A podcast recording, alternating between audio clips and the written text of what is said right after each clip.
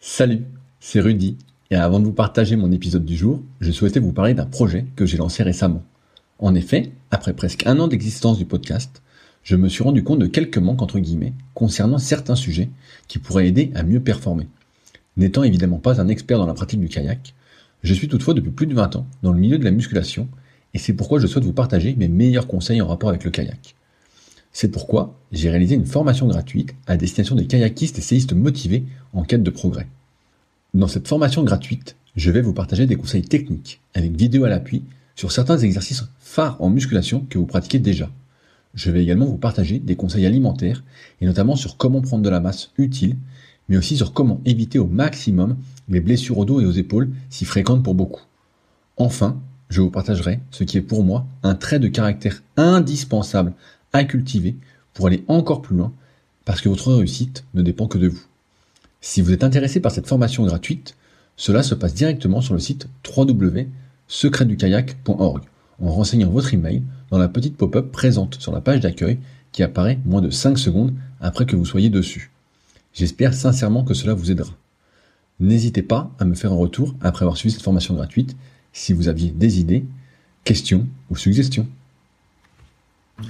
Salut, c'est Rudy et je vous souhaite la bienvenue pour ce nouvel épisode des Secrets du kayak. Le but de ce podcast est de vous partager ma passion du kayak de course en ligne et de partir à la rencontre des champions. Qui sont-ils et que font-ils pour performer au plus haut niveau?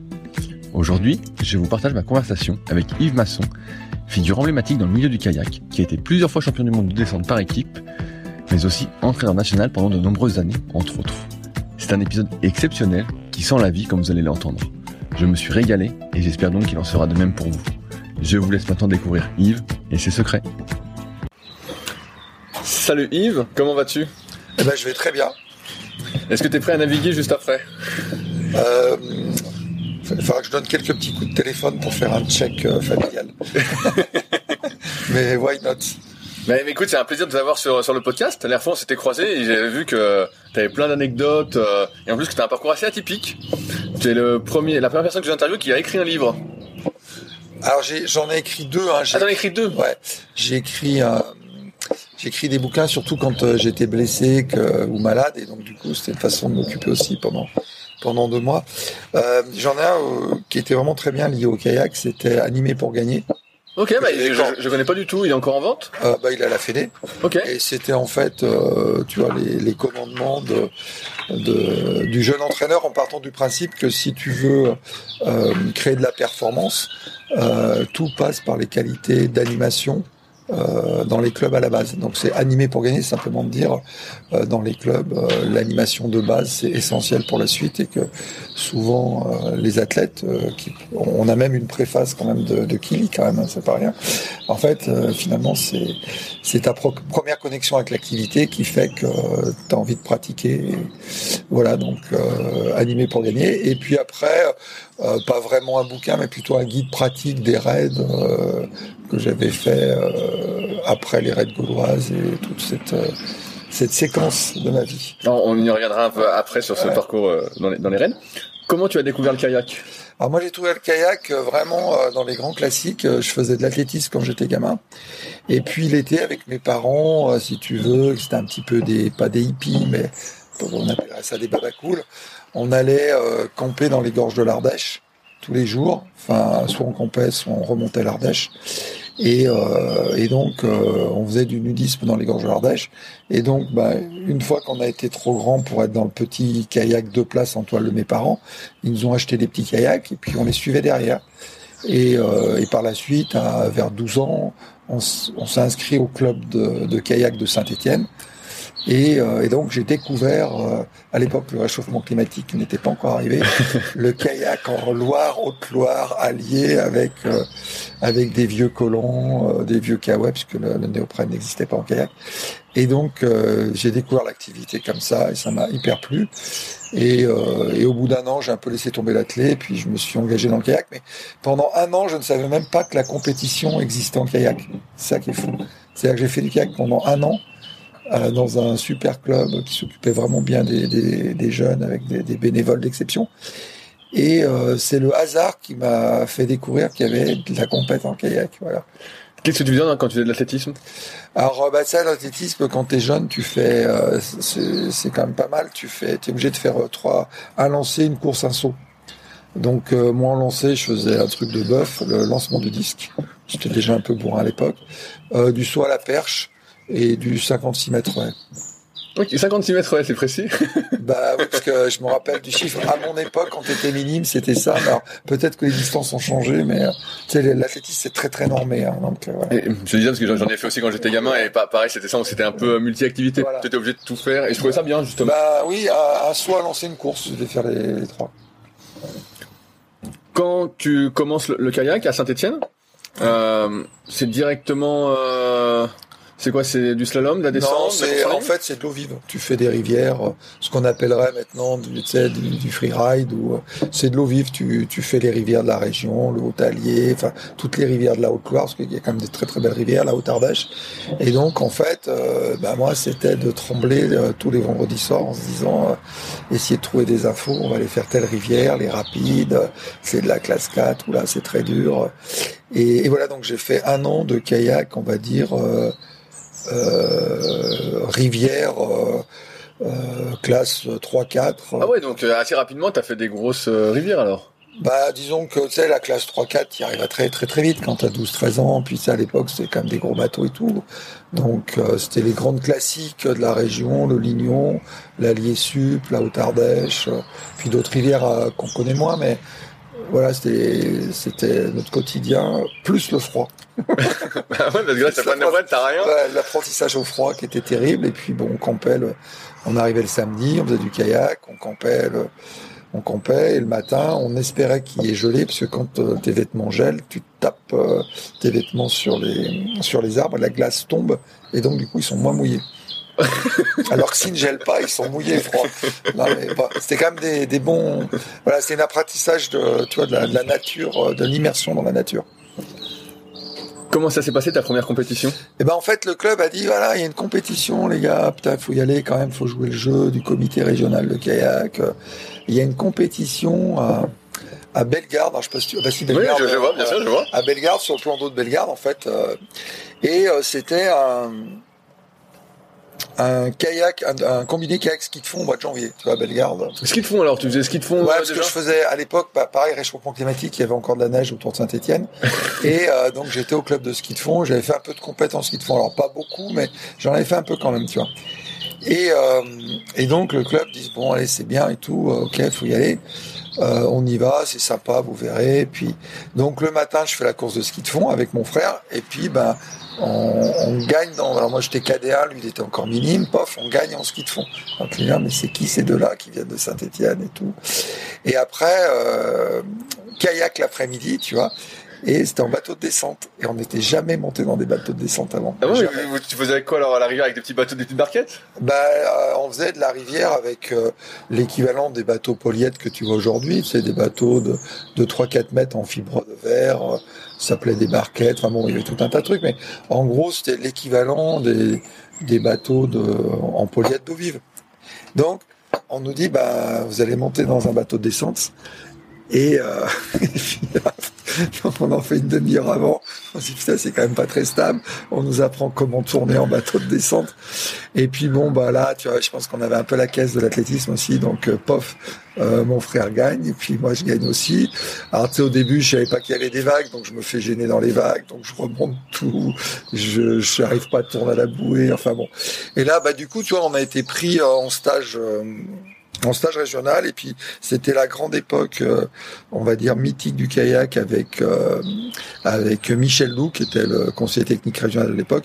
Et euh, voilà et donc là on est parti faire des stages tu vois donc d'apprendre de slalom la descente et, et c'est quand même des, des, des, des, moments merveilleux donc avec Michel Lou puis toute, toute la bande de l'époque où on était totalement polyvalent. Puis on faisait vraiment du kayak on va dire avec un, un, super feeling de la découverte et de, de l'autonomie. Pour, pour moi qui suis plus, plus jeune, j'ai lu le bouquin, euh, j'en parle souvent, Danger Zone. Bah c'était ça. Voilà, j'ai l'impression que c'est un peu l'âge d'or de la descente euh, avec ce bouquin. Alors l'âge d'or de la descente, euh, bah l'âge la, la, d'or de la descente, si tu veux, ça a été jusqu'à ce que le, en gros, le slalom soit au jeu, puisque si tu veux, au moment où l'eau vive devient au jeu, se pose la question est-ce qu'il va y avoir de la descente ou du slalom? Et de fait, le fait que le slalom passe au jeu, bon, bah, la descente, euh, si tu veux, euh, prend un petit coup sur la tête quand même, si tu veux. Et, et je pense que à partir de là, euh, voilà. Puis après, je pense qu'aussi, si tu, je veux dire, quand tu vois rétrospectivement ce qu'on faisait en descente, sans même parler de la difficulté des rivières, je pense que c'est euh, la gestion du risque. Aujourd'hui, aucun organisateur serait capable de faire partir des cadets ou des juniors au mois de mars sous la neige sur l'Allier Sup dans la classe 3-4 en bateau de descente avec deux mecs en sécu sur 6 km. Tu vois, c'est juste, euh, ce serait juste pas envisageable. Donc, si tu veux, voilà, après la descente avec le sprint, ça, ça simplifie ces problèmes de sécurisation des parcours aussi. Mais le, je pense que le tournant du olympique du slalom est, avait fait son œuvre, tu vois. Ouais, parce que j'ai l'impression qu'il y avait vraiment, vraiment beaucoup, beaucoup de monde euh, quand tu lis le bouquin et qu'il y avait vraiment une effervescence où les gens s'entraînaient ensemble et tout. Et après, j'ai l'impression, bah, moi qui suis depuis pas longtemps dans le milieu, que c'est moins, même s'il y a des super athlètes en France, là, moi je suis mal les, gars. Et, et, les filles, euh, j'ai l'impression que c'est moins sur le devant, quoi. Non, bah parce qu'en fait, si tu veux, enfin, c'est un mouvement naturel, c'est-à-dire que, euh, comment on pourrait dire, euh, Aujourd'hui, bah, si tu veux, dans un sport comme euh, comme le kayak, bah, les jeux c'est une perspective énorme. Et je vois les jeunes filles descendeuses qui sont dans les leaders en course en ligne. Maintenant, bah, effectivement, si tu veux, la, la, tractabilité de la course en ligne est quand même euh, et des jeux est plus importante. Et si tu te projettes, tu verras aussi que même si les gens aujourd'hui ont un petit problème, euh, on va dire philosophique, métaphysique ou d'ego par rapport au border cross, euh, demain, les jeunes qui vont arriver dans les clubs, ils n'ont pas d'historique et que si le border cross ça leur plaît, ils iront faire des border cross et peut-être que le border cross tuera le slalom. Tu, oui, bien sûr, bien sûr. Et moi, je trouve que, euh, comment on peut dire, le kayak euh, a l'illusion d'être une activité moderne et créative, alors que c'est une, euh, c'est une activité quand même qui est très, euh, on va dire euh, patrimonial, archaïque et traditionnel. C'est-à-dire qu'aujourd'hui, si tu veux, en slalom, même après des essais, tu as toujours deux portes à passer, alors qu'une porte saurait simplifier les choses. Mais tu vois, de faire des évolutions, c'est très compliqué. Bon, d'arrêter le C2, ok, bon, c'est un mini, un micro-drame, hein, si tu veux, c'est pas non plus, il y avait pas non plus euh, 15 pays qui faisaient du C2. Euh, pour mettre des filles à la place, tu te dis, les gens, euh, ils arrivent à paniquer à cause de ça, tu, tu vois. Euh, et que aujourd'hui, par exemple, si tu fais le, le parallèle avec des activités comme le ski, ou, euh, le vélo. Euh, Aujourd'hui, au vélo, euh, quand tu dis au monde du vélo, on va supprimer des activités, des courses sur piste ou des activités classiques du vélo pour mettre du bicross, c'est aussi violent qu'en kayak quand tu dis on va supprimer des activités classiques pour mettre euh, du border cross. Pourtant, ça se fait bien. En ski, ils ont fait évoluer le programme en faisant du, du border cross, des, compétitions parallèles. C'est en kayak, t'es euh, totalement figé dans ton dans une posture, euh, on va dire archaïque, ancestrale, que t'es pas capable de faire cette évolution. Et puis après, je pense qu'il y a eu des grosses erreurs de fait sur le, les normes des bateaux. C'est-à-dire que hum, je prends un exemple, par exemple, c'est une course en ligne. Je vois. C'est une course en ligne, si tu veux, avant l'abandon la, la, des, des, normes de largeur, en gros, un delta, tu pouvais monter dedans. Là, aujourd'hui, euh, à part avoir un, plan d'eau parfait, tu vois, je veux dire, aujourd'hui, tu peux plus faire du delta s'il y a, s'il y a des péniches sur du plan d'eau, des bateaux moteurs. C'est-à-dire que euh, déjà l'activité canoë est en difficulté et tu, euh, tu mets en place une norme qui la rend encore plus difficile et plus impraticable. Donc finalement, tout le monde fait du kayak, tu vois. Donc euh, voilà. Après, je pense que c'est des évolutions naturelles et, c'est un peu ça qui m'attriste dans le kayak, c'est de dire que euh, les gens n'arrivent pas à regarder ce qui se passe autour sans faire du benchmark, mais de se dire, bah, il y a d'autres activités de plein air qu'on su faire évoluer les activités. C'est pas insulter l'avenir, c'est pas insulter les descendeurs, c'est pas insulter euh, les C2. C'est juste que c'est un mouvement naturel de l'activité qui qui qui essaye de se caler, comment dire, voilà. Et peut-être que dans vélo, t'auras dans 4 ans, t'auras une épreuve de gravel, pourquoi pas Bah oui, ça se développe bien. Bah, ouais. j'ai mon associé qui est à fond euh, gravel. Mais justement sur, sur, le kayak, moi je trouve que c'est très difficile aujourd'hui de. Tu vois, bah moi j'ai commencé euh, après 30 ans. Ouais. C'est très difficile de s'y mettre quand t'es déjà âgé et comme tu dis. Bah, t'as le kayak de course en ligne et en fait bah toi t'as, rien tu peux acheter des bateaux un peu d'initiation mais faut que tu rentres faut que je rentre dedans Ouais. donc c'est très difficile et justement c'est pour ça que moi je suis plus euh, en bateau de surski parce que c'est accessible en fait as plein de largeur, tu peux choisir. Non, mais par exemple, tu, peux imaginer qu'aujourd'hui, le surf ski, ça résout un problème énorme et ça n'a pas été inventé par le kayak historique. Hein. Le surf ski, ça a été inventé par des nouveaux pratiquants du kayak, euh, on va dire l'Afrique du Sud et l'Australie. Et donc, les gens se disent, bah, pourquoi on s'emmerde avec un kayak fermé? On va se poser dessus et ça ira très bien. Demain, tu fais des bateaux de course en ligne, les mêmes, la même coque, en mode surf ski. Bon, bah, l'hiver, tu mets un pantalon de néoprène et des chaussons, euh, parce que de toute façon, euh, euh, l'hiver, c'est, il va geler trois fois dans l'année, et que tu règles quand même pas mal de problèmes de sécurité pour l'accès à la pratique chez les jeunes. Mais bien sûr, bien sûr, bah, moi je trouve que le surf ski, c'est beaucoup tu plus verras sécuritaire. Tu verras peut-être que dans les prochains bateaux de course en ligne, peut-être dans 4, 5, 6 ans, ils seront en mode en mode euh, en mode surf ski sit on top tu vois donc voilà. Après bah, sur l'accès à la pratique bah oui bah nous dans notre club comme on essaye de maintenir la, la jauge quelqu'un comme toi avec ton gabarit bah, tu trouveras un bateau d'eau vive pour euh, aller descendre le Fier en toute sécurité. Bon bah là tu vois si tu fais de la course en et tout on peut t'amener à Bourg-Saint-Maurice. Mais effectivement il faut que tu aies un bateau adapté à ton gabarit. Et euh, bah, aujourd'hui, tu n'aurais pas ces problèmes si tu habitais en Allemagne ou si tu habitais en Hollande. tu vois, si, si tu vas sur la vallée de la Durance, tous les clubs hollandais euh, et allemands et on va dire euh, du, nord de l'Europe qui viennent, mais ils ont plutôt des gabarits comme le tien avec eux que des petits gabarits comme les Français. Donc la question de l'eau vive, elle est réglée quoi. Pour revenir sur ton parcours, à, à, partir de quand tu as commencé à vraiment te dire que tu pouvais performer au niveau mondial? Alors en fait, moi, si tu veux, j'ai eu une petite rupture. Je me suis pas mal entraîné euh, et j'ai une petite rupture parce que je m'étais fait un pari personnel, c'était de passer la première année de médecine. Et donc, ben, tu vois, il faut quand même beaucoup travailler. Et euh, miracle, si tu veux, euh, j'ai réussi ma première année de médecine à 18-19 ans du premier coup. Et du coup, bah, un peu contraint, je me dis, bah, faut que je fasse la deuxième année, je fasse la troisième année. Puis en troisième année, j'ai arrêté, puis je me suis réorienté. Et donc, du coup, bah, là, j'ai, parce que quand j'étais, quand j'étais en première année de médecine, je pouvais m'entraîner que deux fois par semaine, trois fois par semaine, mais c'était plutôt de la détente psychologique que l'entraînement.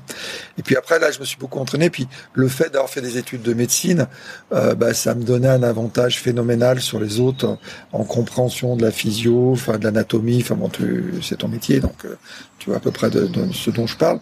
Et donc du coup, à cette époque-là, ce qu'il faut bien voir, c'est que euh, la course en ligne un peu, le slalom pas du tout, la descente ça commençait. Donc des gens comme Bénézi avaient commencé pas mal à s'engager, si tu veux, dans des techniques d'entraînement, on va dire sur la filière énergétique.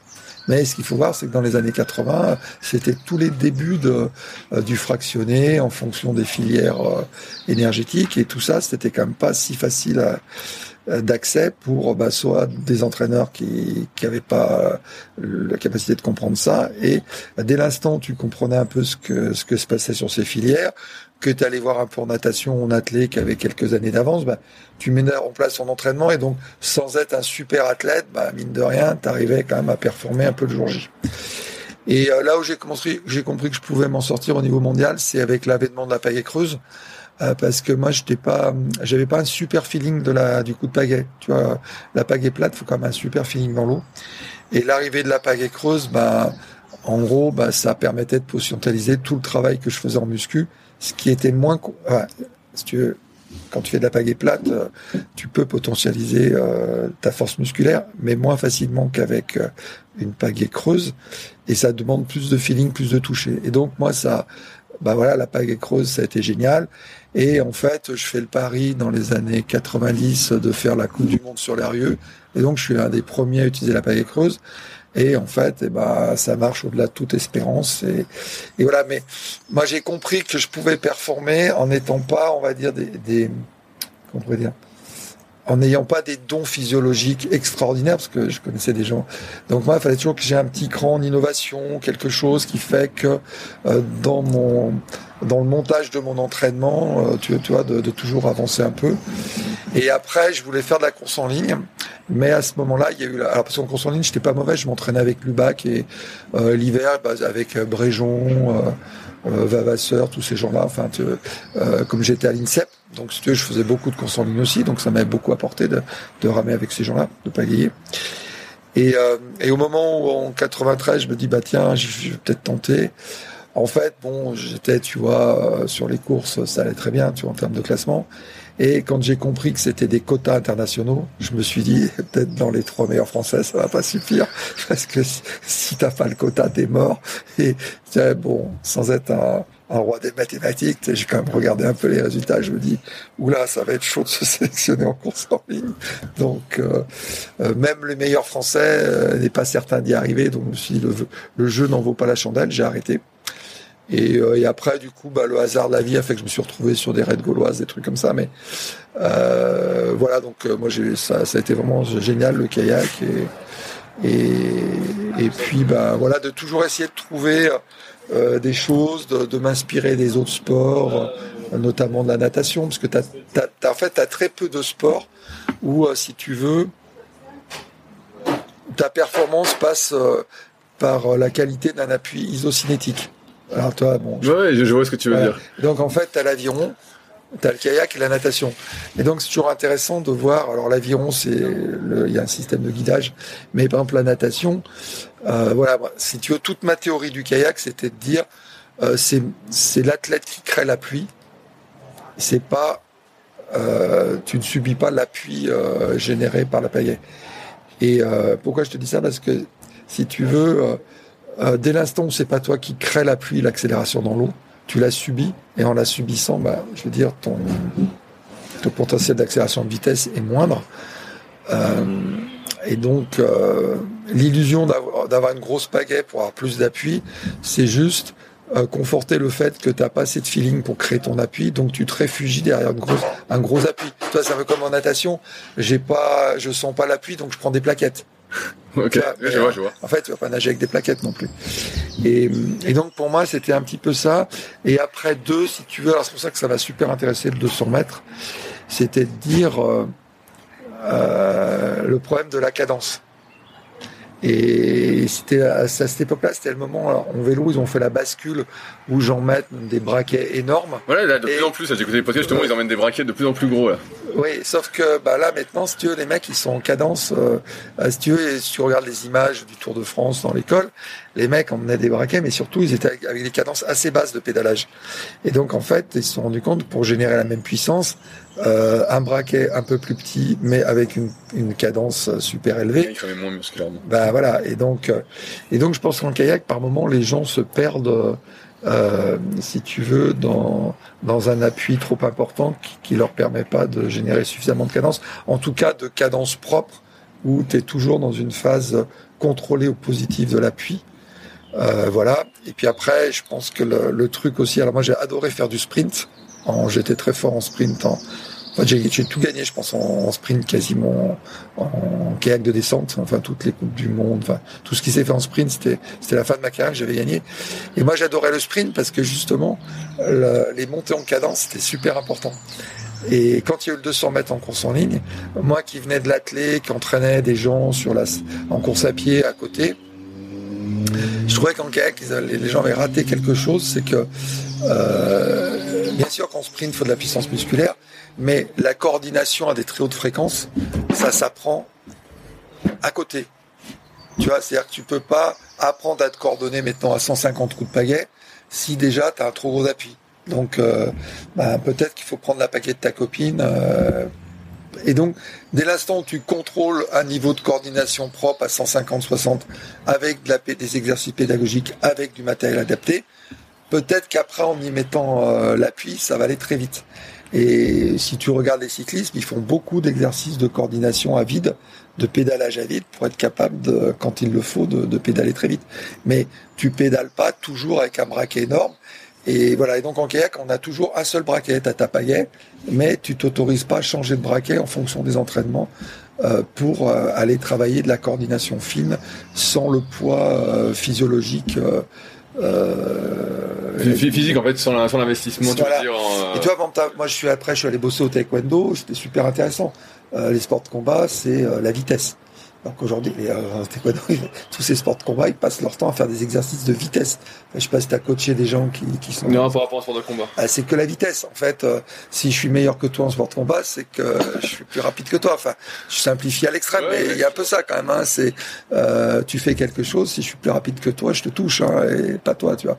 Et, euh, et donc en athlète, tous les exercices, tu sais que tu fais de Oui, de- de vitesse. Toutes, toutes les gammes. toutes euh, les gammes de vitesse. Donc là, quand tu fais ces gammes de vitesse, t'es pas en train de faire un 100 mètres pleine charge. Euh, si tu veux comprendre en- sur un 100 mètres ce que c'est que de courir en 10 secondes, bah en fait, euh, tu cours sur un plan incliné de 10%, puis tu vas voir ce que c'est. Alors après, tu as l'image mentale de ce que ça pourrait être, mais euh, voilà. Et donc, voilà, si j'étais resté au kayak, ça m'aurait été vraiment très intéressant de, travailler sur cette espèce de, dialectique puissance-force et cadence-coordination. Tu, Ouais, je, ouais, bah, je vois ce que tu veux dire parce que je suis en plein dans ce truc-là. Moi, j'ai commencé avec les plus grosses pagaies qui existaient parce que je me disais voilà. Ouais. Et maintenant, euh, chaque année, je réduis ma, ma pagaie et je vais de plus en plus vite avec une plus Oui, mais pagaie. pourquoi? Parce que tu pagaies de mieux en mieux. Aussi, oui. Et donc ta Parce qu'en technique fait, je, je domine mon appui comme tu dis Ouais. exactement. Alors que là, là vraiment, je sens que c'est moi qui fais. Ouais. Alors qu'avant, des fois, j'étais fatigué, je subissais, je Tu me subissais. désagrégeais un peu. Voilà, tu te désagréges et donc musculairement, bah toi ta chaîne musculaire euh, est moins, enfin moins, per, enfin moins Mon per- performant, ouais, t'arrives à moins transmettre quoi. Voilà. T'as t'as moins de force. Et quand tu nages, bah, tu sens bien quand tu arrives à accélérer l'eau ou quand, quand tu mets la main dans l'eau. Voilà, donc c'est un petit peu, un petit peu tout ça. Et puis, bon, voilà, moi j'ai eu la chance de faire la descente quand c'était, on va dire, les années fastes, et puis de faire des rivières. euh, Enfin, tu vois, quand, quand voyait vraiment du lourd, hein, tu quand t'allais au départ, euh, moi ça m'est arrivé, euh, euh, tu vois, par moment de- d'esquimoter euh, 20 minutes avant le départ pour me dire, bon bah si jamais ça se passe mal, tu t'avais aussi cette prise de risque quand même. Ça veut dire que quand tu t'entraînais, t'hésitais pas justement à changer de paillet en fonction de la séance? Ouais, et puis si tu veux, de, bah, quand je pouvais aller m'entraîner, par exemple, euh, bah, de temps en temps, je suis allé m'entraîner avec Lubac parce que c'était un des meilleurs de la course en ligne qui était à côté de Lyon. Euh, voilà, donc euh, euh, j'hésitais pas à changer de matériel et de euh, de bateau et de trucs pour, bah, tu vois, augmenter mon mon panel de sensations. Enfin, Oui, je vois ce que tu veux dire. et, euh, du coup, euh, si tu veux, c'était contemporain parce que à l'époque à l'INSEP, euh, la préparation mentale c'était un truc pour les gens en difficulté. Donc euh, moi j'ai fait de la préparation mentale et, et donc euh, c'était vraiment lié sur bon, on n'est pas là, là pour résoudre des problèmes psychologiques complexes. On est là pour optimiser ce que tu vas faire le jour J. Tu vois un peu sur l'école canadienne ou un peu russe de la préparation mentale. Et c'était très intéressant parce que du coup, euh, euh, le fait d'explorer des sensations avec différents niveaux de matériel, ça te permet un petit peu de savoir sur quoi tu dois, tu, tu dois aller. Et que plus tu expérimentes ça loin des échéances, moins tu mets de pression, mais plus ça te rassure parce que tu vois le... Euh, comment dire euh, Ta pyramide. ta, ta pyramide euh, se, se termine en disant bah voilà cette année j'ai besoin de ça de telle façon euh, et, comme ça alors pour les pagaies pour les calages pour plein de choses mais voilà. Mais donc euh, on n'était pas sans être dans une démarche scientifique. En gros moi la performance c'est tuer l'incertitude. Et donc pour tuer l'incertitude ah, j'avais fait euh, ce truc-là à la Banque Rothschild et puis à France Télévisions.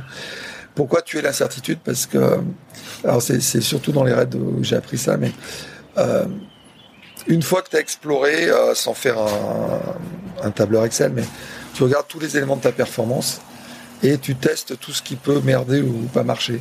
Ça veut dire que ce travail, on va dire quand même très chiant, très analytique, si tu le fais tout ton début de saison sans la pression, bon, voilà.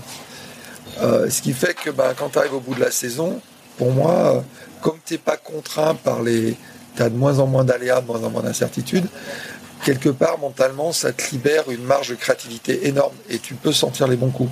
Si tu es submergé par euh, la semaine avant la course, putain merde, est-ce que je me cale 2 cm avant, 1 cm derrière, putain ma sangle elle est serrée, pas assez serrée. Et donc si tu veux, moins tu as de paramètres à gérer à proximité de la compétition, plus mentalement tu as de la disponibilité, de la fraîcheur mentalement pour sentir les bons coups. Tu, tu vois, et, euh, et quand tu es obsédé par des paramètres, et puis après aussi de faire un travail sur euh, proche des compétitions, ce qui dépend de toi, ce qui dépend pas de toi. Donc aujourd'hui, euh, ce qui dépend pas de toi, c'est la météo demain si tu viens t'entraîner. Ce qui dépend de toi, c'est de te dire, bah, j'ai j'ai deux sacs de matos dans, le coffre de ma voiture. Un s'il fait beau, un s'il fait pleut. Puis bah s'il pleut, je prendrai le matos. Mais de psychoter sur putain merde, il va pleuvoir, il y a du vent, ça n'a aucun sens. Et, à un moment, euh, je donne cet exemple de la météo parce que dans le sport mais tu as trop de gens qui partent euh, dont l'esprit euh, part dans, dans, des mauvaises boucles négatives, puisque souvent ils se, sont, ils se sentent submergés par des choses qui ne dépendent pas d'eux. Bien, bien sûr, tu t'attends. Moi, je vois ce que tu veux dire. Tu t'attends à ce qu'il fasse beau. Donc tu dis, oh, le lac va être nickel et tout. Et t'arrives et d'un coup, le vent se lève et euh, il y a de l'orage. Tu dis, oh merde. Et là, tout de suite, t'es un peu submergé. Tu dis, oh putain, la séance. euh, Oui, mais par exemple, si t'es autrichien, que t'es Hermann Mayer, c'est super bien d'intervenir Hermann Mayer. Il dit, bah moi, quand, quand je skiais dans ma station autrichienne, c'était une petite station pourrie et pas de moyens. La piste était pas damée tous les jours. Bah, euh, s'il neigeait, que c'était pas damé, bah, on skiait. Si c'était bien, on skiait. Si la neige était molle, on skiait. Et puis, bah, après, bah, quand t'arrives à 20 ans Coupe du Monde, bon, bah, tu prends le départ et les conditions qui sont là, tu vois, tu les acceptes en tant que telles. Tu, tu vois, t'es pas en train de te faire, euh, voilà. Et donc, je, je trouve que le, voilà, donc il y a un petit peu ça et et, et voilà, je continue à regarder un petit peu le, le kayak, les résultats. Et Mais là, là, cette année, justement, dans, dans pas longtemps, au moment où on fait ce podcast, il y a la- le championnat du monde à Tragnac. Est-ce que tu vas euh, aller voir? Non, j'ai j'ai un gros petit sujet familial euh, que je ne peux pas y aller. Alors, je vais peut-être y- essayer de passer une journée parce que comme c'est à Saint-Étienne, c'est pas si loin. Euh, et, euh, tu vois, je, je- je- si j'y vais, je, vais prendre un bateau pour pouvoir descendre la rivière parce que c'est vraiment une très très très belle rivière. Et euh, voilà, donc, euh, mais ça sera un grand coup de nostalgie de voir tous ces tous tous mes anciens amis et puis euh, puis bah tous tous ces jeunes qui vont être sur l'eau et tout ça quoi. Est-ce que tu as une explication au fait qu'il y a beaucoup de Français qui sont forts justement en descente? À chaque fois quand, je regarde les coupes du monde, les championnats du monde, je vois toujours euh, plein de Français qui sont qui trustent les premières places ou les podiums, contrairement aux autres nations où euh, des fois il y en a un qui sort, mais nous euh, on voit que là par exemple sélection française, les trois qui sont sélectionnés euh, en, classique pourraient gagner. Oui. Alors après, je pense que bon, c'est déjà des gens qui s'entraînent sérieusement. Alors, il subsiste une tradition de l'entraînement en descente qui me semble un peu plus, comment dire, un peu plus pertinente par exemple qu'en course en ligne. Bah, D'ailleurs, on le voit parce que souvent, tu as des gens de, la descente, bah, comme euh, les fameuses filles Austin qui viennent en course en ligne, donc ils doivent quand même pas si- mal s'entraîner que ça, si tu veux. Donc, il y a une tradition d'une certaine qualité de pertinence de l'entraînement, tu vois, que par moment, t'as pas forcément dans tous les clubs de course en ligne, tu vois.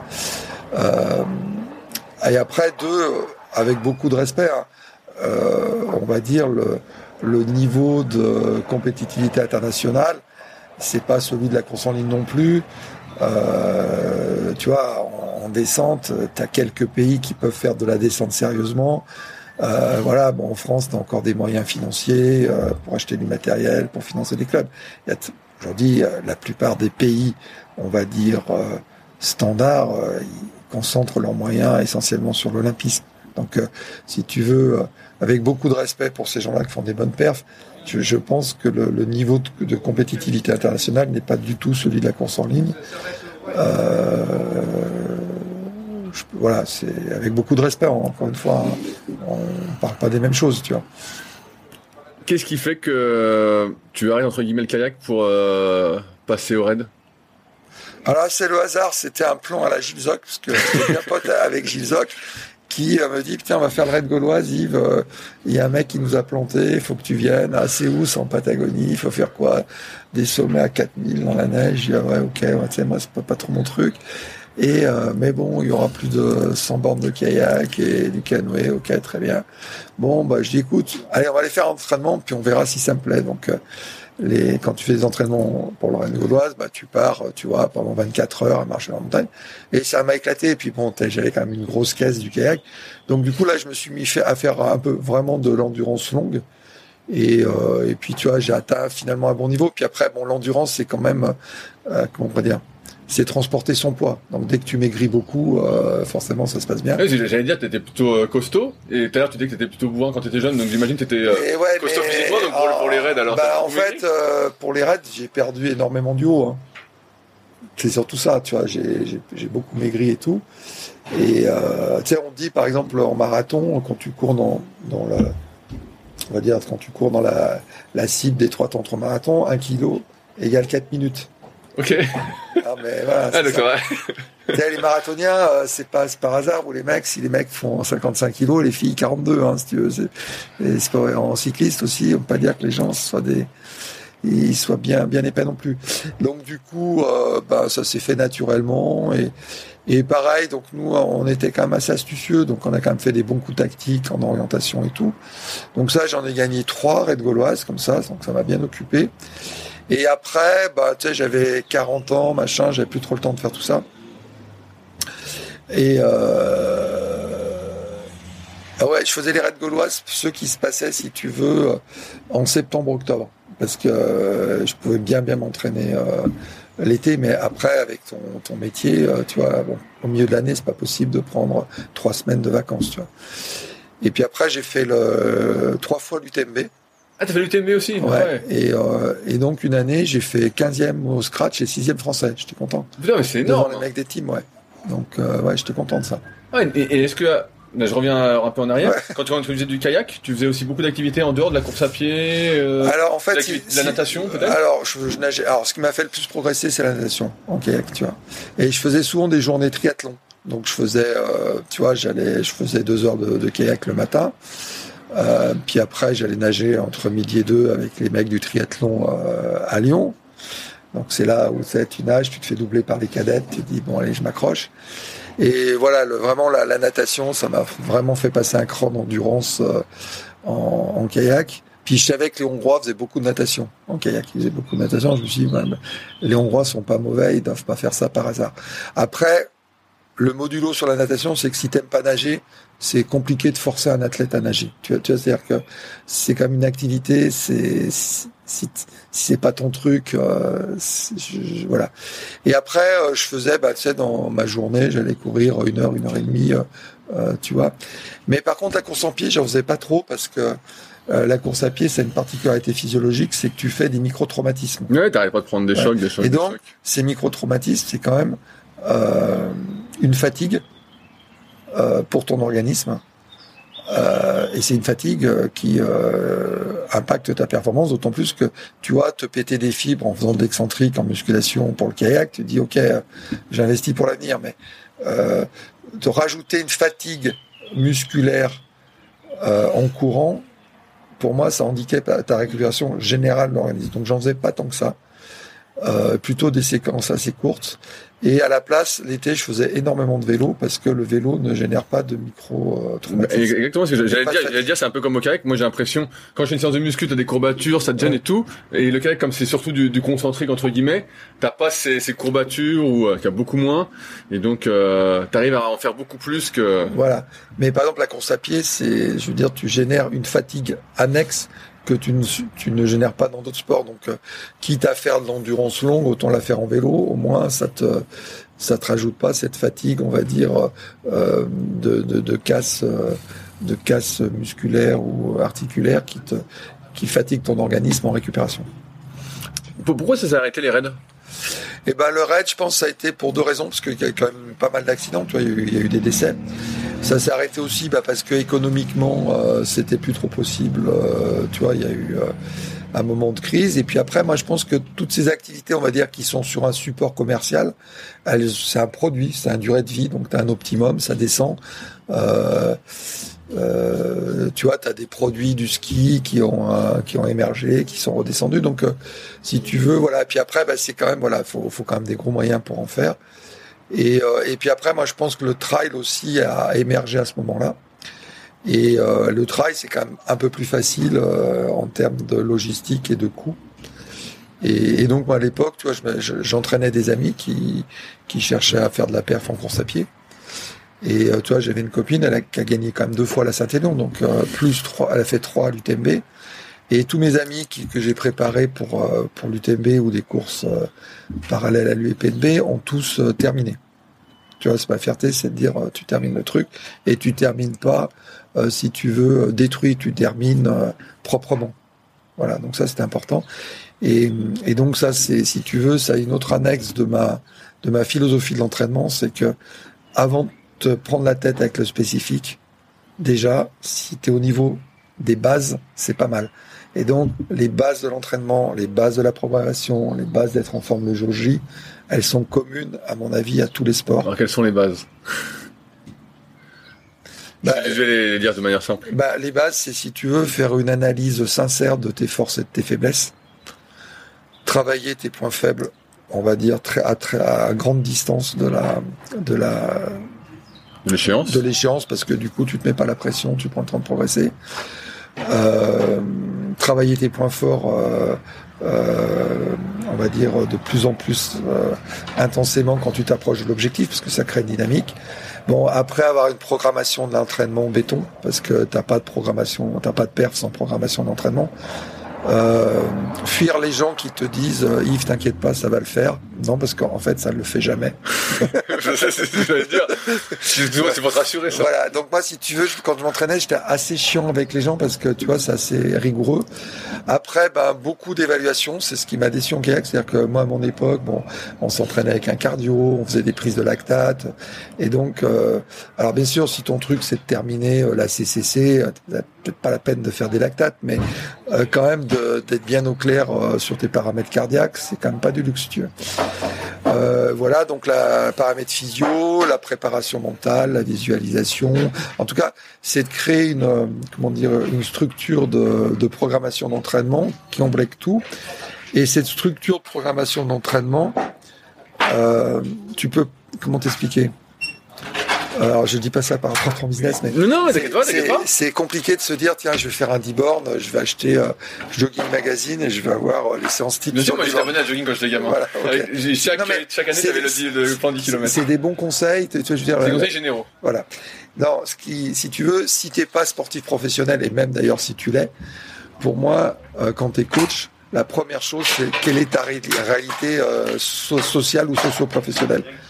Donc, une fois dans ta planification annuelle, tu as mis les moments incontournables de ta réalité socio-professionnelle. Donc t'es jeune, ben, c'est les dates de tes examens. Euh, si tu bosses un peu, c'est des trucs. Euh, si tu as une vie euh, affective, c'est bah putain non là tiens je vais avoir un gamin au mois de mars. Et donc si tu veux, il faut prendre en compte déjà dans la programmation d'entraînement les grands moments, on va dire socio-professionnels euh, parce que tu, tu, ne peux pas programmer tes périodes, on va dire, d'intensité de repos sans tenir compte de ça. Tu vois? Et, euh, et souvent, euh, euh, tu vois, les gens, l'erreur, c'est de dire putain, j'ai passé ma semaine d'examen, allez, je me fais un super cycle à fond. Ben non, mec, t'as passé ta semaine d'examen, t'as une fatigue psychologique terrible. Prends-toi encore deux, trois jours parce que la fatigue mentale fait que au bout de trois séances euh, sur l'eau, tu vas péter un câble parce que tu, tu, vas te cramer et que tous les stress et toutes les fatigues s'accumulent. Et donc moi dans la programmation, si tu veux, sur mes process Excel, si tu, donc euh, si tu veux, j'avais euh, donc une ordonnée, deux bases, une base on va dire préparation physique et une base, euh, et euh, dans sur le même graphique, la base spécifique kayak. Et donc, euh, par exemple, mes, mes variations de volume d'entraînement, on va dire dans la première partie de la saison, se faisaient uniquement les cycles sur la prépa physique, donc muscu avec les différents cycles de muscu, course à pied, ce que tu veux, natation, avec une base de kayak stable où euh, je testais des choses, euh, je, enfin, je faisais du, volume, un peu d'entraînement.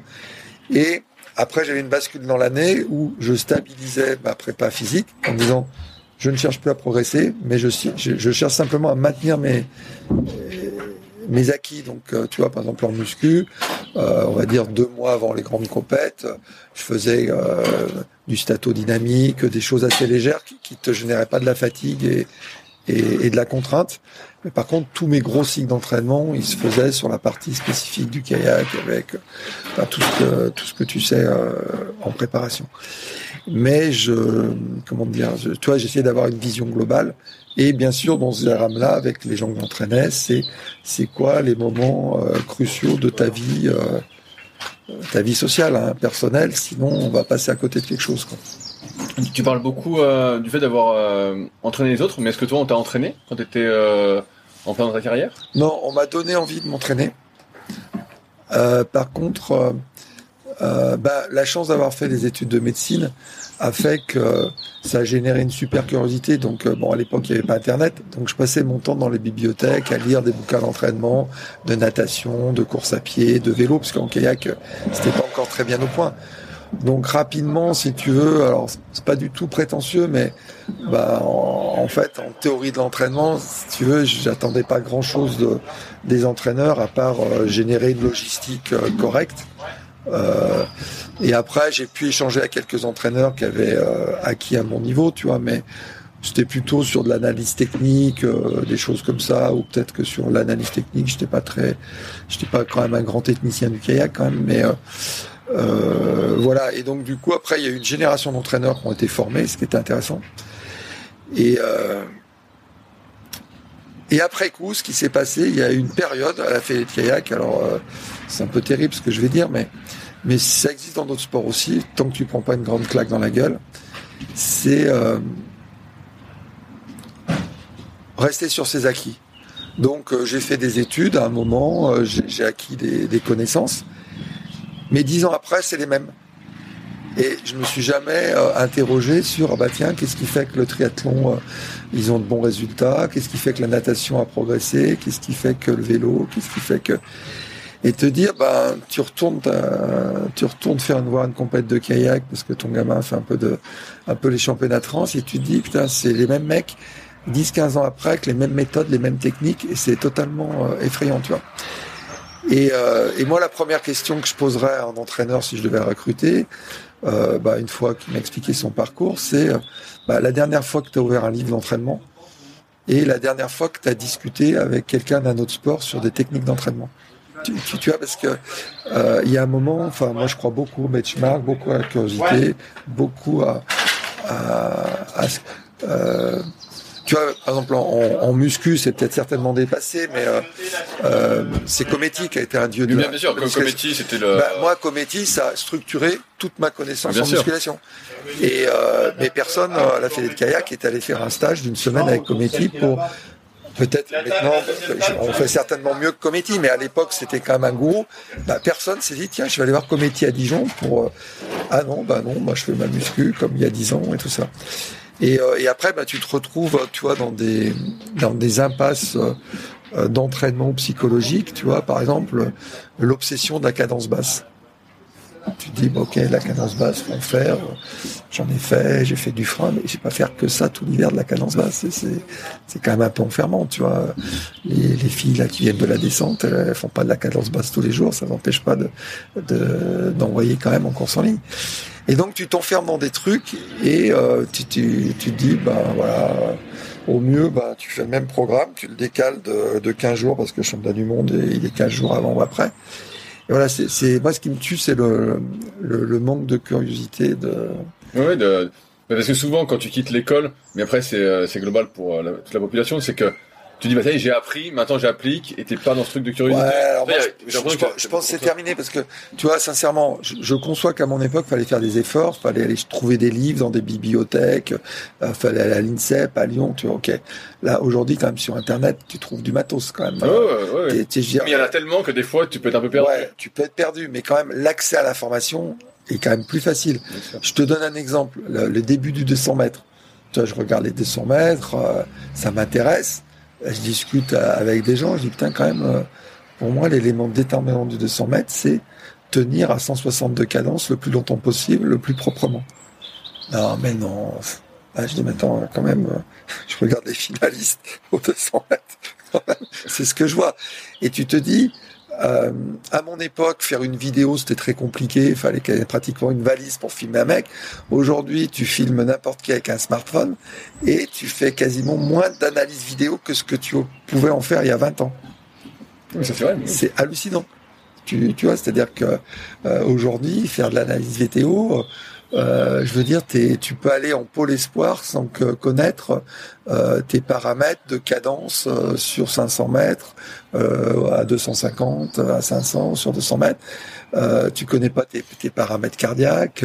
bon, au pire, la muscu, tu sais combien tu pousses, tu vois, c'est facile.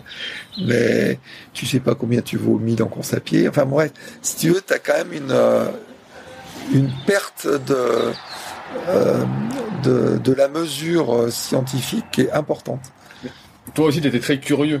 Tu vois, moi, je connais bien Claude aussi, tu es très curieux. Donc, Ouais. euh, cette génération de. Et je vois, bah, je connais bien Maxence aussi, qui sont très curieux, qui vont chercher les infos, qui Ouais. se forment et tout. Pour avoir interviewé pas mal de personnes, et en, vous savez pas mal. J'ai l'impression que euh, souvent les, les jeunes athlètes, quand ils débutent, sont assistés par les entraîneurs et en fait, euh, sont jamais poussés, entre guillemets. Alors, là, là, avec je- la curiosité, alors, tu alors- vois. Alors, juste par rapport aux jeunes athlètes, si tu veux, ce que je veux dire, tu as le droit d'être kényan, de pas savoir ni lire écrire, mais d'avoir un bon entraîneur. Bien sûr. Tu vois ce que je veux dire? Que, Ok, ok. que, que l'athlète soit pas forcément curieux, tu, tu vois, pourquoi pas, tu peux très bien faire des perfs. Euh, mais en même temps, euh, si ton athlète n'est pas curieux et si l'entraîneur n'est pas curieux, et que si tu veux, toi, une, euh, c'est un peu une tarte à la crème, mais une définition de la folie pour Einstein, c'est de dire euh, reproduire tout le temps les mêmes actions et espérer avoir un résultat différent. Donc forcément, si tu t'es pris une claque au jeu et que tu continues à t'entraîner pareil, enfin, euh, tu vois, c'est un peu ça, c'est-à-dire qu'à un moment, tu répètes les mêmes actions, tu vois que ça marche pas et tu continues, tu vois. Et c'est ça qui me dérange, c'est-à-dire que euh, moi, j'en voudrais jamais à quelqu'un d'essayer une autre piste, de se planter, d'innover, mais de refaire éternellement les mêmes choses pour arriver au même résultat que tu, tu, tu vois, c'est ça qui me, qui me choque. Et puis, euh, tu vois, après, euh, je suis parti de Jeunesse et Sport, tu vois, je, je me suis retrouvé plus conscient de ce que c'était l'argent public. Tu te dis quand même, tout ça, c'est financé par l'argent public, par nos impôts, ça a un coût. Tu te dis, bon, les mecs, euh, voilà, c'est payé pour un travail, pas pour. euh, tu, tu, tu vois, c'est un. Il y a un côté quand même. Euh, euh, derrière, il y a des moyens financiers, donc tu as, un degré d'exigence euh, à demander quand même aux, gens, tu vois. Pourquoi t'es parti de Jeunesse et Sport? Alors moi, je suis parti donc euh, quand on a fait animer pour gagner, on a dit bah voilà, il faut que aussi euh, les choses pour innover, il faut aussi changer les personnes. Tu vois, quand pour innover, tu peux garder quelques personnes qui sont un peu la mémoire, et puis c'est bien d'injecter du sang neuf, tu vois. Et donc on se l'a appliqué à nous-mêmes avec euh, Jérôme Daval, euh, Antoine Gauchy, euh, moi-même, Pascal Boucherie. Donc on est sorti du système. Et moi, je suis allé participer au lancement de la, fédération de taekwondo, puisque le taekwondo venait d'être olympique et donc il se séparait du karaté. Et en fait, le taekwondo avait besoin de cadres expérimentés de fédérations qui avaient bien organisé, hein, comme celle du kayak ou du judo. Enfin, t'as as quand même des fédés qui tiennent bien la route en termes de structure. Et donc, en fait, je suis venu euh, les aider à, à se développer, à se mettre en place. Et donc là, j'ai vu un autre modèle. Ben, pas de cadre technique, 50 000 adhérents, quatre entraîneurs euh, d'État, enfin profs de sport. Et sur les compètes, euh, tu connais personne. C'est-à-dire que euh, à part quelques trucs, mais tu vois, quand tu es au kayak, c'est un microcosme euh, de performance. Donc finalement, les athlètes, tu les connais un peu. Ben, quand tu vas au taekwondo, euh, en huitième de finale, tu peux te faire défoncer par un, un mec de l'armée sénégalaise euh, qui sort de je ne sais où et que personne connaissait et qui va te broyer en deux. Et parce que tu as 180 mecs, euh, 180 pays inscrits euh, au championnat du monde. Donc là, tu dis, tu parles plus des... C'est complètement autre chose, donc c'était vachement intéressant. Et après, bon, le taekwondo, j'ai arrêté au bout de trois ans parce que bon, voilà, il y avait d'autres euh, petits problèmes euh, éthiques dans cette fédé. Et après, on m'a proposé d'être directeur de cabinet de la mairie du 4e arrondissement de Lyon, donc la Croix-Rousse, euh, l'arrondissement emblématique. Et donc là, du coup, euh, j'ai démarré complètement autre chose, une carrière politique pure, hyper intéressante. Et, euh, et donc ça m'a permis de, de replacer le sport, on va dire globalement dans le dans, dans la vision de la société, dans le monde de la société, si tu veux. C'est très intéressant. Et euh, mais au final, c'était le même métier. C'est-à-dire qu'en fait, euh, moi, finalement, j'étais quand même payé pour faire gagner quelqu'un. Donc, euh, euh, t'es t'es entraîneur, t'es payé pour faire gagner. Et je me suis dit, peut-être mon destin, c'était peut-être pas d'être euh, athlète parce que j'étais un peu limité quand même. Mais mon destin, c'était peut-être d'être coach. C'est que finalement, j'ai fait ça dans le sport, j'ai fait ça dans la. Alors dans le sport, bah, pas qu'en kayak, hein, en course à pied, dans d'autres sports. Et euh, et puis, ben, euh, en politique, je l'ai fait aussi. Et après, bah, quand tu fais un peu de politique et tout, tu as des super opportunités. Après, été recruté à la CNR, la Compagnie nationale du Rhône, auprès du, du nouveau directeur général qui était le Major Polytechnique. Et donc, euh, alors je, je pas, j'étais pas son coach, c'était hyper prétentieux de dire ça, mais euh, mon truc c'était de faire que toutes ces idées euh, euh, géniales puissent être comprises et être appliquées à l'étage en dessous. Okay. Quelque part, c'était, tu vois.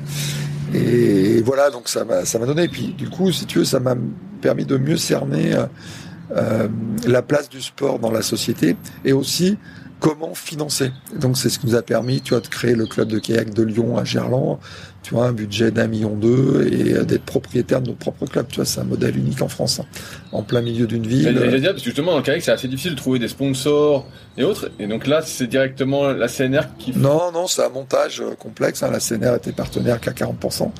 Euh, mais si tu veux, quand tu sais comment marche la chose publique euh, globalement et le privé, c'est quand même plus facile d'aller à la pêche. Tu vois, quand tu es dans ton, ton micro-monde de ta fédé avec, on va dire, on va dire une, une philosophie très euh, fonction publique, euh, alors, euh, subvention publique quelque part, assistana, c'est quand même très difficile de parler bah, déjà à la grosse puissance publique, et puis à des partenaires privés. Enfin, toi, tu as une boîte privée, tu vois bien que tu tu, tu pas voilà, ça se passe pas pareil. Tu te réfléchis quand tu dis. Voilà. Et donc moi, mon, métier, si tu veux, en politique, c'était de trouver des convergences. C'est-à-dire euh, euh quel est le... alors, j'étais pas toujours dans la négo, on va dire euh, soft. Tu vois, quelqu'un pardon assez dur, mais mon objet, c'était de dire euh, le club de kayak, c'est pas un truc pour 200 licenciés, on s'en fout. C'est quelle est sa place et sa fonction dans la ville quelle est sa place et la fonction pour un partenaire privé, et après trouver un point de convergence. Après, les, deux, les 100 licenciés, on s'en branle. Eux, ils auront un club. C'est pas ça la cible. Tu vois. Euh, quand tu fais un bassin euh, d'eau vive, ton problème, c'est euh, c'est quoi la réalité économique pour un territoire et socio-économique? Et puis après, on y fera des compétitions internationales parce que ça sera un objet de promotion de marketing ton truc, c'est pas de te dire, je vais faire un, machin pour euh, pour 50 euh, athlètes euh, qui font du kayak, un peu comme Pau, et puis de se dire, putain merde, mon truc est pas rentable, ou enfin, je caricature certainement avec Pau. Et donc, si tu veux, aujourd'hui, je pense que au kayak, on manque de gens qui ont, en tout cas, une vision plus globale? Pas, pas, une vision plus globale, mais en tout cas, on a des gens qui ont fait des parcours intéressants, hyper variés, qui sont toujours amoureux du kayak, qui pratiquent encore et euh, je pense que ces gens-là euh, feraient du bien, tu vois, à la fédération euh, pour un peu ouvrir les chakras et tout. Et voilà. Et donc, moi, l'idée, c'est de travailler sur sur. on fait un deal. C'est quoi la entre nous ce qui nous réunit et qu'est-ce qui est c'est c'est quoi le point commun? Mais le point commun, ça peut être on va financer 100 000 euros pour un minibus et huit gamins qui font du pôle espoir, si tu veux, à Rennes. Ça, tu trouveras pas. Il faut trouver autre chose. Et donc, pour moi, le haut niveau, c'est simplement un produit d'appel marketing euh, au service du développement d'une fédé. Et que ce produit d'appel euh, marketing de développement, euh, il est censé évoluer en fonction des, attentes du temps. Enfin voilà, et que encore une fois, hein, si en vélo, moderniser, si en vélo tu fais du bicross, ben on fait du bicross. Tu vois aujourd'hui, ce qui me gêne en kayak, euh, le kayak, tu as trois supports. L'eau vive, le plat et la mer. Euh, la plus grosse pratique mondiale, et tous les pays qui peuvent, pratiquent une activité en mer.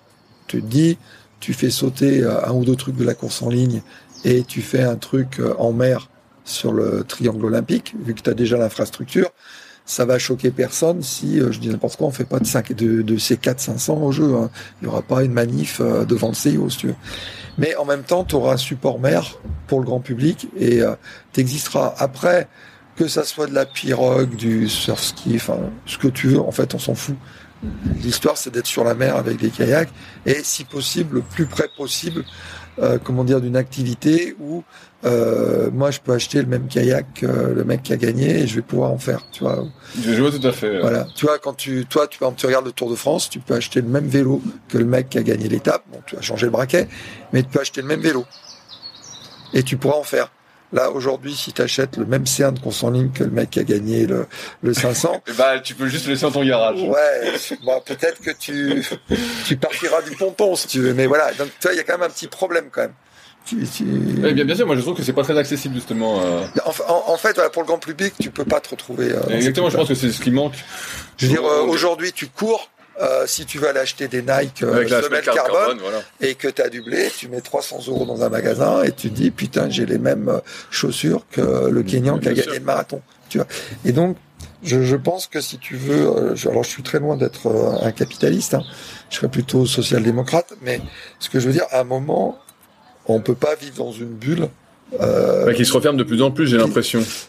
Bah, une bulle purement publique, recroquevillée sur elle-même, euh, et, qui, et qui se débat comme elle peut, euh, voilà. Et, et voilà. donc, tu vois, c'est-à-dire quand on parle de ça, on parle de tout, et donc euh, quand tu te renfermes au plus haut niveau comme ça, forcément, tu vas te refermer euh, dans la pratique de compétition, dans le haut niveau. Alors, regarde, aujourd'hui, tu, moi, je suis allé euh, en Nouvelle-Zélande et tout ça. Les mecs, ils s'entraînent, ils font un 200 mètres, ils en font. Euh, et le 200 mètres, ça s'appelle, euh, t'as deux pontons sur la plage. Il y a peut-être 200 mètres, il y a peut-être 150 mètres, il y a peut-être 225 mètres, ils s'en foutent.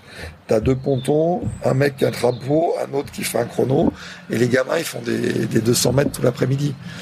Nous, pour faire une course, il faut passer trois jours à monter le, le truc. Donc forcément, t'en fais moins. Euh, quand tu fais du slalom, je ne comprends pas pourquoi en slalom, il faut 25 juges, comme si c'était le championnat du monde, pour faire une course régionale. Non mais on s'en fout qu'il y ait des petites erreurs, c'est pas important. Et euh, ma nièce qui faisait du tennis à, très haut niveau, euh, quand elle faisait des tournois à Lyon où tu gagnes de l'argent quand même en cadet, euh, jusqu'en demi ou ouais demi-finale, tu t'auto-jugeais. Donc en tennis, tu as du fric à gagner, tu as le classement, machin, tu t'auto-juges. Alors qu'il y a les moyens de payer euh, des juges arbitres, hein, si tu veux. Et tu te dis, on prendra. Et nous, en kayak, on n'est pas foutu de dire au niveau pédagogique euh, comme on foot, euh, pour valider ta sélection au championnat de France, il faut que tu fasses deux après-midi de jugement sur une course pour voir comment c'est comme être juge. Et puis, ben, euh, on peut faire plus de courses à Saint-Pierre avec 5-6 juges. Tu vois, euh, t'as pas besoin de mobiliser. Euh. Et donc, en fait, pourquoi je te dis ça Parce que j'avais fait un petit texte il y a quelques années lors, des élections, c'était dire le vrai sujet pour moi, c'est qui doit payer le vrai coût du kayak. Donc, est-ce que c'est... Euh, eh ben en fait, euh, comme les, partenaires publics se désengagent un peu, les partenaires privés, peu de clubs en avoir, donc en fait, c'est le pratiquant qui doit payer. Et donc, finalement, comment réduire les coûts?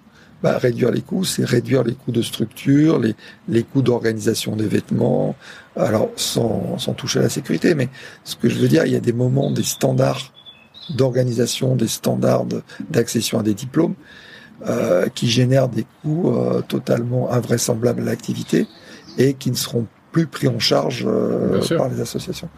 Et donc euh, voilà. Donc mais, mais, pour ça, il faut rendre le sport plus accessible pour que les, euh, le gars qui débute ou la fille qui débute puisse se dire moi aussi je peux faire du kayak. Oui, mais si tu veux, par exemple, quand tu vas faire les championnats de France de course en ligne, par exemple mon fils de slalom quand il était gamin, euh, tu vas payer 10 euros, 15 euros d'inscription. Euh, moi, garder mon fils à Lyon trois jours à la Croix-Rousse, à 10 euros, il va même pas au ciné. Donc, si tu veux, il y a un truc qui va pas. C'est-à-dire que tu vas faire le championnat de France de kayak, ça coûte, ça te coûte moins cher euh, d'aller faire le championnat de France de kayak que de rester trois jours. Que d'aller au ciné. Que, non, mais tu, tu, vois, il y a un moment, euh, si tu veux que tu aies des bénévoles qui soient euh, indemnisés correctement, si tu veux avoir un certain d'organisation, il y a un moment, euh, voilà. Et alors après, ça me choque d'autant plus que les, les, gens quand ils te disent, ils te parlent de social, euh, c'est le même mec qui va aller faire du ski de rando avec une paire de skis à 2000 euros, et le même mec qui va te demander un dossard à la Saint-Élion qui va payer 70 euros, mais pour une course de kayak, 10 euros c'est trop cher. Bien sûr, je, je vois ce que tu veux dire. Tu, tu, tu vois, c'est-à-dire que là, on a un problème de fond sur les. Je pense que c'est plus un problème. Euh comme tu dis socioculturel, euh, j'ai l'impression que dans le, dans le kayak c'est difficile euh, de payer par soi-même en fait. Tu vois euh. Oui, et quand on fait la Lyon kayak, les gens ils payent 80 euros pour un C2. Et, euh, et ben nos 600 C2 ils sont loués, euh, voilà. Et si on en avait 700, on en aurait peut-être 700, tu vois. Mais ce que je veux dire, c'est que si tu veux le le coût de la pratique, ça n'a de, de confondre le coût de la pratique et son impact social, ça n'a absolument rien à voir. Non, mais je, je, vois tout à fait ce que tu veux dire. Je veux dire, c'est pas parce que le kayak est bradé euh, que euh, tu as plus de, gens, de gamins en difficulté qui font du kayak, t'en as même plutôt moins. Ah oui, t'en as moins. Bien sûr, mais euh, comme tu l'as dit au, début, avec euh, ton livre animé pour gagner, en fait, tout part des clubs et de l'accessibilité, de rendre le truc euh, que tu puisses en faire. Alors que là, moi, j'ai l'impression que c'est quand même assez, comme tu le dis, c'est assez fermé en fait. Tu peux pas rentrer. Bah, en fait. et donc, donc c'est assez fermé, donc il y a moins de monde. Et ceux qui sont là, bah voilà, l'activité n'est pas assez valorisée pour qu'on paye plus pour participer. Et donc au final, c'est ça prend qui se prend la queue. Après, c'est les, les, prestations. C'est-à-dire que là, tu vois, nous on a des bars à Lyon. Euh, la licence au club de Lyon, ça doit être euh, enfin 280 euros, 300 euros. Pourquoi? Bah Parce que tu as une prestation en face, tu as des cadres, euh, tu as un super local, tu es au centre-ville de Lyon, pas obligé d'aller prendre ta bagnole pour aller te déshabiller dans un conteneur pourri en périphérie. Donc tu, tu payes une prestation quand même. Si tu veux aller à Miribel, te changer sur le parking, c'est possible. Donc là, tu es dans un club, voilà. T'as une prestation, t'as de l'encadrement, t'as du matériel prêté. Ok.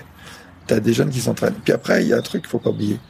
Toi, t'es élu au sport à la île de Lyon. Tu vas dire, mais non, j'ai fait du kayak. C'est passé de subvention. Euh, c'est quoi le prix de votre licence? 100 euros? Ah, vous rigolez, monsieur Masson, 100 euh, euros. Euh, c'est quoi? C'est la partie fédérale, mais le, le, prix global. Ah non, le prix global, c'est 100 euros. On pense peut-être passer à 110. Et puis, il dit non mais attendez, euh, la natation c'est 450 euros et euh, t'as pas de transport, l'aviron c'est 600 euros. Et puis il y a pas de bateau à le, le, voilà, le, judo c'est 400 euros. C'est-à-dire que nous dans une ville comme Lyon, euh, le prix de marché d'un gamin qui fait du sport, à part le foot, à part le foot qui reste hyper accessible, bah, c'est ultra cher. Ton gamin il fait de la natation, on te dit pas le minibus partira à 8 heures. Sans dire ah monsieur Masson euh, oui alors super euh, pour la compète à Bourg-en-Bresse faut bien y être à 8h30 euh, ah bon qui est-ce qui emmène les enfants? Bah voilà vous avez les téléphones de, tous les parents vous organisez entre vous. On se retrouve à la piscine samedi matin 8h30 à Bourg-en-Bresse. C'est-à-dire que nous en plus on paye le transport des gens. C'est un truc de fou je vois, je, je, vois tout à fait. Tu, vois, c'est-à-dire que les gens te disent ah mais c'est un peu trop cher. Et donc aujourd'hui, tu verras que le premier truc qui va sauter, alors pas en course en ligne, mais c'était déjà le cas, c'est le coût du transport. C'est-à-dire qu'aujourd'hui, les gens qui font un peu de l'eau vide, sympa, ils ont leur kangou, ils mettent quatre kayaks dessus et puis ils partent à deux kangous faire le fier et ils se font leur petite navette et ils n'ont pas besoin de camion avec de remorques et tout. Et les gens qui font du slalom, la plupart maintenant, ils se déplacent aussi beaucoup euh, un peu bien sûr. Quoi. Donc voilà, on a un peu dérapé. Sur... Non, non, mais euh, on aborde tous les sujets que tu veux. Bah, de toute façon, on arrive un petit peu euh, au bout. J'ai toujours une question que je pose que j'aime bien, c'est s'il y avait quelque chose que tu devais refaire dans ta carrière sportive euh, en kayak, est-ce qu'il y a quelque chose que tu changerais? Est-ce qu'il y a quelque chose que tu regrettes que tu as fait, que tu aurais fait différemment?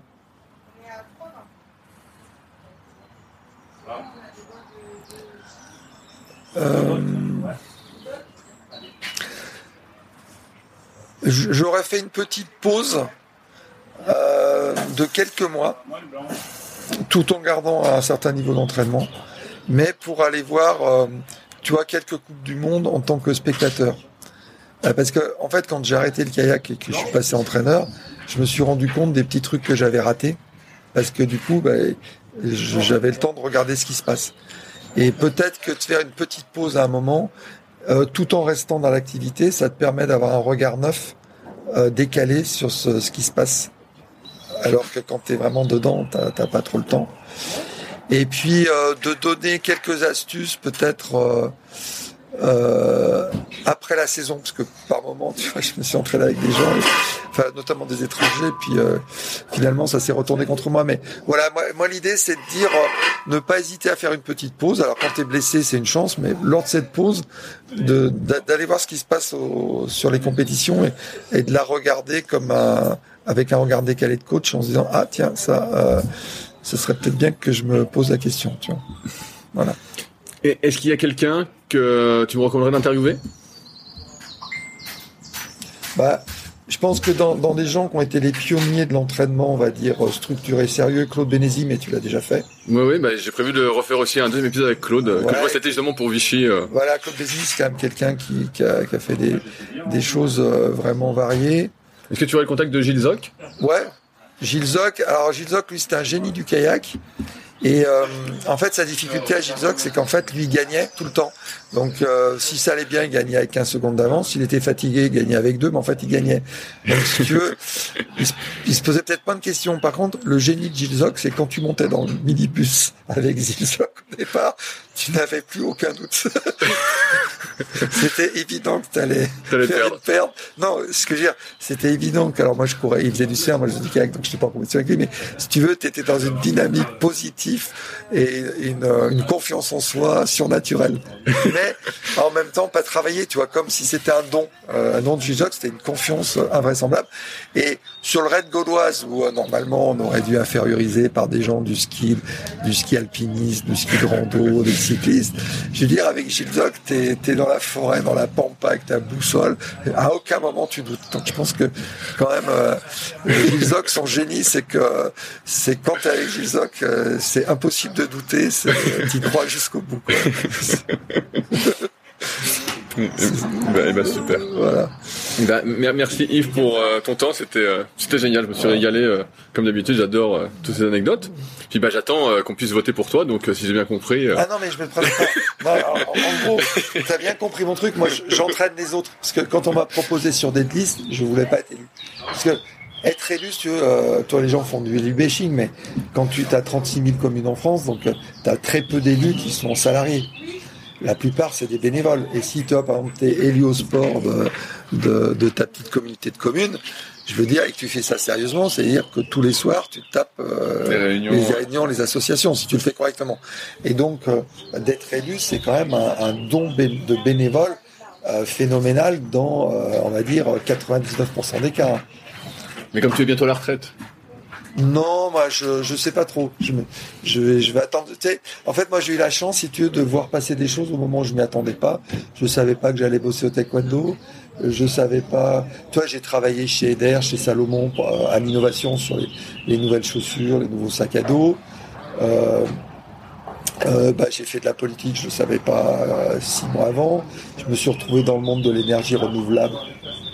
Je ne le savais pas trois mois avant. Et donc, euh, j'ai confiance à ma bonne étoile. Je dis, il y a toujours quelque chose qui passe. Euh, peut-être que je vais faire affaire avec toi pour lancer, euh, pour développer une super idée autour d'un muscu. Mais voilà, je, je, je m'interdis rien et, et en fait, je, je, suis toujours souvent à l'écoute des propositions, surtout quand elles sont un peu décalées, tu vois. Et eh ben super. Et eh ben merci Yves de ton temps. C'est l'heure d'aller sur l'eau. Voilà. Si vous êtes encore là, c'est que l'épisode vous a plu. Dans ce cas, je vous invite grandement à m'aider à faire grandir ce podcast en mettant une note de 5 étoiles et un commentaire d'encouragement sur l'application de podcast où vous l'écoutez et plus particulièrement sur l'application podcast d'Apple. Cela m'aidera d'autant plus à accueillir les meilleurs kayakistes français grâce à la crédibilité que vous me donnerez. Enfin, vous pouvez retrouver la retranscription écrite de cet échange sur www.secretdukayak.org. En attendant, laissez glisser et à la semaine prochaine.